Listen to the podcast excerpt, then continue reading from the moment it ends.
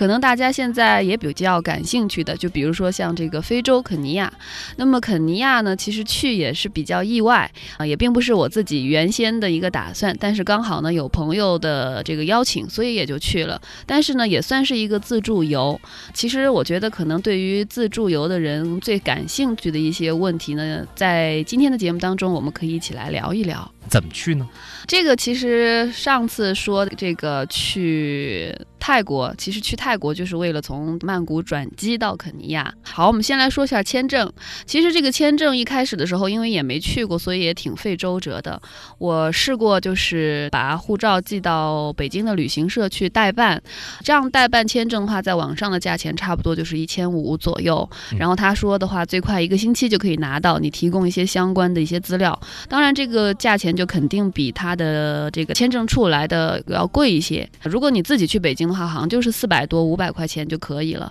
但是要有很多比较相对来说对我们来说比较复杂的手续，而且你要准备很多的东西。但是那个时候只知道有这个办法，后来上网查了以后呢，知道就是说这个肯尼亚对中国的公民他是可以实行落地签证的。但是其实对于很多中国公民来说，这个落地签证我们其实就是还是概念非常模糊。那是不是到了那儿会被拒绝啊，或者什么这样的都有很多的担忧。我当时也就是因为这样担忧，所以呢就想在国内先把它办好了。那么我拿着签证就啊，对，踏实了就去了。后来呢，实在是没有办法，完了这个肯尼亚那边的朋友也帮我问了，实际上这个应该是没有问题的，因为其实在那边的中国人做生意啊，还有一些工作的人也非常的多，而且就是说肯尼亚和中国的关系非常的好，所以呢就说应该去的时候没有问题，可是就是心里面还是有点不踏实。然后从曼谷转机的时候，因为你有往返机票了，所以也呃很顺利的就过了这个机场的这一关。那你上了飞机之后呢，经过了十四个小时，然后经过漫长的旅程之后，你到达了肯尼亚的机场。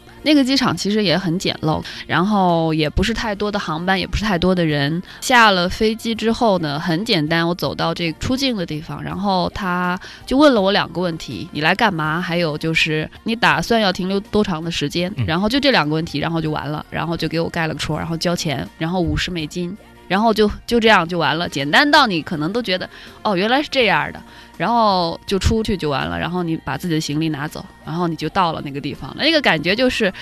简单的有点不可思议，就是因为中国公民出境的话，我们一般其实我觉得最大的问题现在可能都还不是经济的问题，就是我们要怎么去解决这个签证的问题。因为像去欧洲国家肯定是很很麻烦的，然后像去到这些相应的地方，其实我推荐大家看一个就是携程网，我觉得经常出去玩的人都会上这个网，在这个网站上有一个人他专门写了就是中国公民护照的一个旅游的攻略，然后他上面就写的非常清楚，什么国家。你你是可以有落地签的一些待遇或者什么，他理了一个非常清晰的一个表格还是什么的，完了他随时都在更新。然后我们看这些东西的话，对你要出行的话会有很大的帮助。像我这样的话，我看了以后我就少走弯路了，因为我知道哦，它可以落地签。那么我在。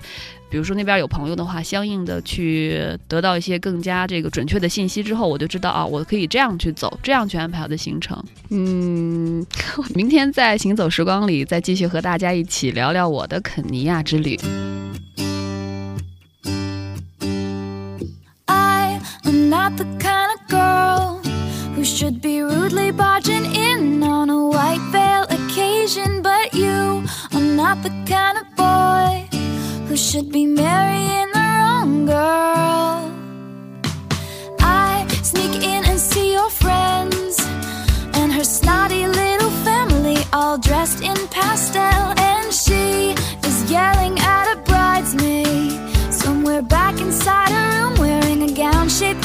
street.